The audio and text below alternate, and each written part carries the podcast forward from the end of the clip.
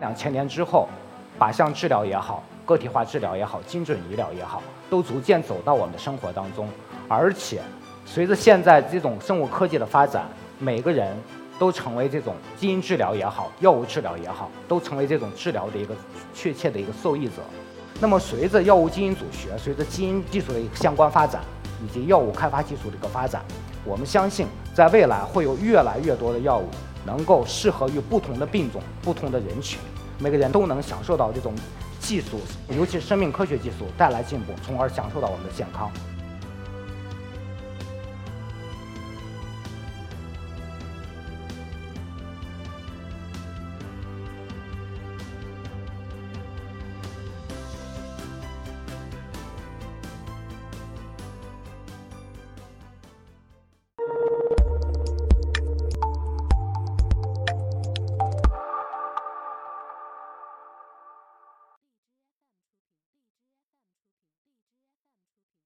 是一科 Talks 的讲者宋高广。今天我跟大家分享的题目是未来医疗的跃升趋势，从药物治疗到基因治疗。大家都知道，近些年药物的一个发展已经跟过去已经完全不一样。为什么选择这么一个话题呢？因为我相信在座的大家，包括我在不同的时空里，我们都是病人。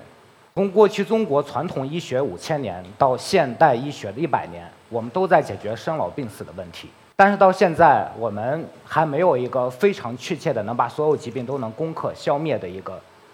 时刻。所以说，健康也好，生老病死也好，都是我们一个永恒的一个话题。从过去四十年，尤其是整个现代医学发展的这几十年当中，药物治疗已经发生了非常天翻地覆的一个变化。我们都知道，过去在药物治疗的过程当中，往往是一药多用。那么现在呢，药物已经发生了比较大的变化。两千年之前，我们很少听到靶向治疗、个体化治疗、精准治疗这些概念，因为那个时候还没有。但两千年之后，靶向治疗也好，个体化治疗也好，精准医疗也好，都逐渐走到我们的生活当中。而且随着现在这种生物科技的发展，每个人都成为这种基因治疗也好、药物治疗也好，都成为这种治疗的一个确切的一个受益者。但即便如此，我们还有很多问题要解决。因为在中国，刚刚我们提到原创技术还不是那么发达，在药物治疗环节，其实我们在享受，尤其生物治疗过程当中，其实我们还有还有很大的一个差距。刚刚提到传统药物的一药多用，其实会带来很大的一个风险。中国每年因为药因为药物治疗，会引发儿童发生耳聋的这个孩子将达这个数字达到三万，这也就是反映了。传统医疗当中，药物治疗带来的一个极其大的一个副作用，当然不仅仅是耳聋基因，包括很多的一些疾病都是如此。所以我们需要开发更为精准的药物来针对各种各样的一个疾病。好在这四十年生物科技或者生命科学的发展，我们在逐渐探索寻找这样的方式，也有了相关的一些药物的发展。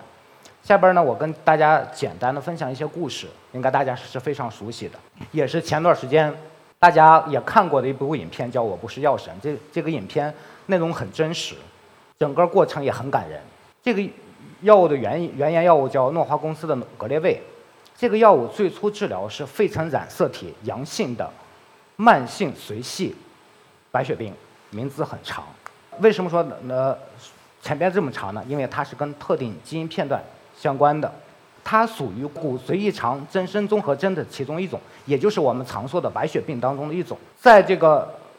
呃肺层染色体综合征当中，我们就是说发现了一些基因跟这些药物治疗相关。后来呢，就根据这个基因，我们开发了格列卫这个药物。提到一个针对肺层染色体阳性综合征的呃一类的一个白血病，我们可以看到，其实白血病有很多种，尤其目前的分型有。七八十种，每年的 WHO 都会根据不同的理念来进行分型，包括细胞学、包括遗传学、包括分子生物学等等一系列，每年都在发生一些变化。我们试图都在找这种精准的，我怎么把这种相关的特征的白血病来分分离出来，或者说相关的疾病分型给它分离出来。其实这个对于研究者来说是一个非常大的一个一个挑战。那么这个故事呢，就是说整个的呢，我们通过这样的一个分型，我们得到了这样的一一种药物。可以说它比较好的一个治愈了这类性疾病，我刚刚说了，白血病有七八十种，那么这仅仅是其中的一种。所以，通过疾病的分型，尤其在基因角度上寻找特殊的 marker 来开发药物，最终治疗，那么就可以达到一个非常好的一个结果。这类型的疾病目前。的生存期已经跟过去相比，已经具有非常长的一个生存期。这对肿瘤领域或者说对疾病治疗领域是一个非常大的一个进步。另外，想跟大家分享这个，除了肿瘤，无独有偶，就是在另外一个药物就是 PCSK9、PCSK9 的这么一个抑制剂。这两个药物呢，一个是赛诺菲开发的，一个是安静开发的，美国的两个制药巨头开发了两个药物。这个药物呢，在二零一五年已经上市，但这个药物背后也是有比较精彩的故事，因为法国科学家发现。PCSK9 这个基因高表达和家族性高胆固醇血症是息息相关的，也就是说，高胆固醇血症就跟 PCX9 这个基因高表达是划等号的。那么反过来推，如果 PCX9 比较表达比较低的话，那是不是家族性胆固醇血症就没有了，或者就变成一个低脂的低胆固醇的这么这么一个健康人了呢？这个基因对于治疗。家族性高胆固醇血症有异常的疗效，那么同时它对降脂，我们高血压、高血脂对降脂也有非常好的一个作用。那么科学家就开发了这么两个药物，结果一试，也确实产生了非常大的一个疗效。这个就是从基因层面上，我们看到药物靶标的发现，以及到药物药物的开发，最终来治疗相关的疾病。是非常典型的两个案例，当然这种案例非常多，我今天只跟大家分享这两个，在基因层面上发现靶标、开发药物。其实今天跟大家主要讲基因治疗，其实传统的基因治疗不仅仅是在基因层面上来开发药物。那么传统基因治疗有几大块儿，一个是我们本质上用缺乏某一种基因直接进行补偿，也说，呃，基因进行补偿。第二种呢就是基因编辑，第三种是细胞治疗，这是非常。呃，在基因层面上讨论比较多的三个话题。那么，对于第一种基因治疗来说，我们往往你的体内缺乏某一种基因，进而少表达某一种蛋白。那么，我们很容易想到，我用一个东西把这个基因带到体内，让它表达这个蛋白就可以了。很简单，原理很简单。所以说，用一句话来概括，其实授人以鱼，不如不如授之以渔。为什么呢？你直接给他一个基因。在体内表达，也许就可以解决你这个基因缺乏产生的本身的一系列的一个问题。目前呢，世界上有很多的这种载体，所谓的运输工具，我们必须要发现，也是有很多的载体。那么一开始七八十年代，二十世纪七八十年代，更多的是逆转录的一些病毒，包括伽马，包括 C 逆逆逆转录病毒。后来呢，有一些慢病毒。那么到现在临床上，最多应用的这种病毒作为载体的是。腺相关病毒百分之八十都在临床上。我想说的是，这些病毒呢，在体内是相对安全的，不像大家一听到病毒，哦，我感觉好像要受到病毒的一个攻击，要得病。其实不是，这些病毒已经经过基因敲除也好，基因编辑也好，处理之后，它变成一个相对安全的一个病毒，所以它不会引发其他一些副作用。因为我现在做投资，我们去年就投资了两家基因治疗，其中一种就是治疗血友病，利利用 AAV 就腺相关病毒治疗血友病。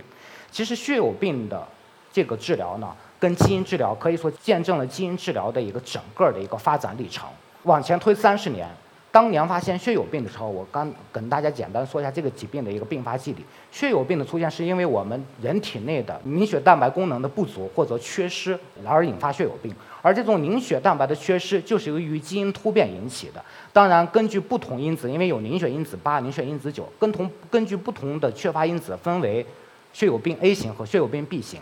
基因治疗经历了黑暗的二十年之后，在两千年之后，那么血友病再次被提上日程。那么当时选择了缺乏九因子的血友病 B 来作为临床实验。那么科学家也是设计了相关的病毒，把这个基因带进去，打到体内，一个神奇的疗效就出现了。虽然这些病毒仅仅只占百分之五人体内的凝血蛋白百分之五。但我们发现它起到一个非常好的一个疗效，一方面见证了这种药物治疗的安全性，另一方面也说明了它的有效性。所以说，基因治疗从这个层面上，未来还有很大的一个发展空间。第二个就是基因编辑，基因编辑呢是在基因层面上做手术，因为我们人体每比如说某一种基因功能的增强或者缺失，我们不能在人体上直接做手术，这是违反医学伦理的，也是不可行的。那么在胚胎阶段。尤其在胚胎阶段，如果说我们可以提前对这些基因进行编辑剪辑，让它形成正常的基因的话，我们就可以通过胚胎胚胎干细胞来导成形成正常的精子和卵子。这样的话，这个技术就有非常大的发展空间。这个技术呢，在二零一一年左右叫 CRISPR-Cas9 叫基因编辑技术的出现，可以说把这个新的基因治疗带到了另外一个新的高度。另外第三个方面的一个基因治疗呢，其实就是广义的细胞治疗。大家无论是国外也好，国内也好，都比较流现在比较流行的一种细胞治疗叫 CAR-T。那么 CAR-T 呢，就是把 T 细胞从体内拿出来，在体内进行培养。培养的过程当中，就用一些基因手段把相关的 T 细胞进行重新改造。因为人体的 T 细胞已经对肿瘤不产生杀伤作用的时候，我们需要给它进行改造，把它培养成更强壮的 soldier 来。跟疾病做斗争，这样的话，这是 CAR-T 的一个最基本的一个原理。所以在细胞层面上，通过基因基因的手段来进行编辑，然后起到了一个非常好的一个治疗作用。那么现在也有相关的产品在国外上市，当然现在目前价格相对来说比较贵。中国在这方面不是呃特别落后于美国或者落后于其他国家，我们的其他很多的产品已经在临床上在正正在进行做试验。那么很多的产品已经起到了非常非常好的疗效。这是从基因治疗本身来治愈相关的疾病。刚刚提到，包括罕见病也好，包括肿瘤也好，包括其他一一系列的疾病，都可以在基因层面上来做相关的一个补充和治疗。我们从药物层面上，从基因层面上，从整个的一个发展趋势上来探讨疾病的一个发展。我们会碰到很多疑难杂症，在医生诊断的时候，我们目前碰碰到的难题就是很难做出决定。那么，随着药物基因组学、随着基因呃技术的一个相关发展，以及药物开发技术的一个发展，我们相信，在未来会有越来越多的药物，在基因层面上能够适合于不同的病种、不同的人群，每个人能都能享受到这种技术生，尤其是生命科学技术带来进步，而从而享受到我们的健康。总结起来，我希望未来整个的生物科技和生命科技能给大家健康。对我们的生命起到更为升华的作用。谢谢。